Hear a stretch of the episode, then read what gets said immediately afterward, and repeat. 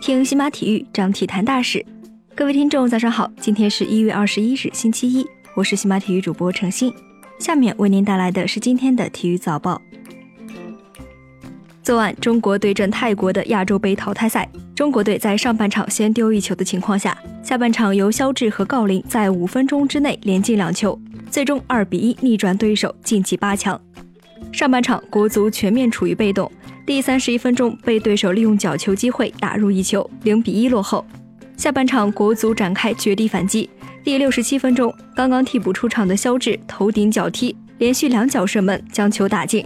三分钟之后，郜林突入禁区被放倒，裁判判罚点球，郜林亲自主罚命中，二比一，中国队反超泰国，闯入八强。另外一场八分之一决赛，约旦和越南常规时间战成一比一。第三十九分钟，巴哈弧线球直挂死角。第五十一分钟，阮公凤门前包抄追平。加时赛双方均无建树。点球大战当中，约旦在第二轮和第三轮连续罚丢，越南在第四轮错失绝杀机会，但在第五轮稳稳命中，最终通过点球以一比一点球四比二淘汰约旦，率先杀入八强。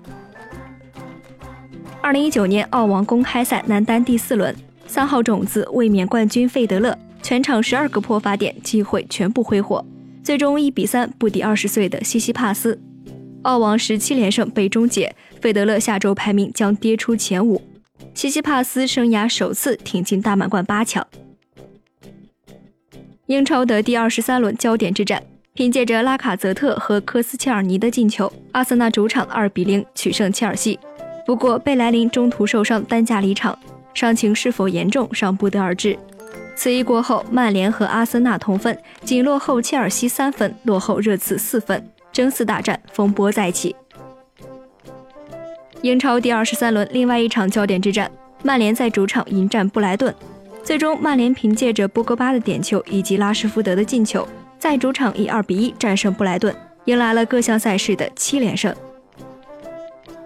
法甲第二十一轮的焦点之战。大巴黎主场迎战甘刚，卡瓦尼和姆巴佩都上演帽子戏法，内马尔两球一助攻，最终巴黎九比零狂胜甘刚。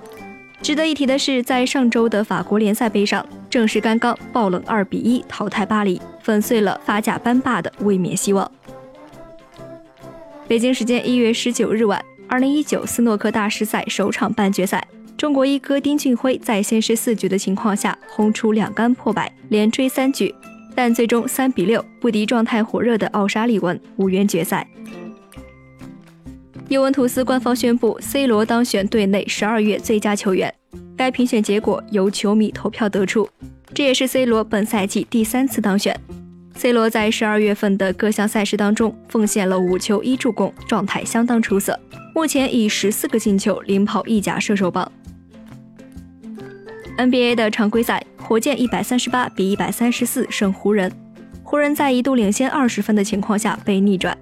下半场，鲍尔伤退，沃顿被驱逐离场。第四节，戈登三分将比赛拖入加时。加时赛，祖巴茨六犯离场，火箭最终取胜。哈登砍下四十八加八加六，连续得分三十加场次来到十九场，这也是哈登个人生涯第六十五次得分四十加，超越詹姆斯，升至现役第一。法拉利官方宣布，传奇车手迈克尔·舒马赫的儿子米克·舒马赫将正式加入法拉利青训学院。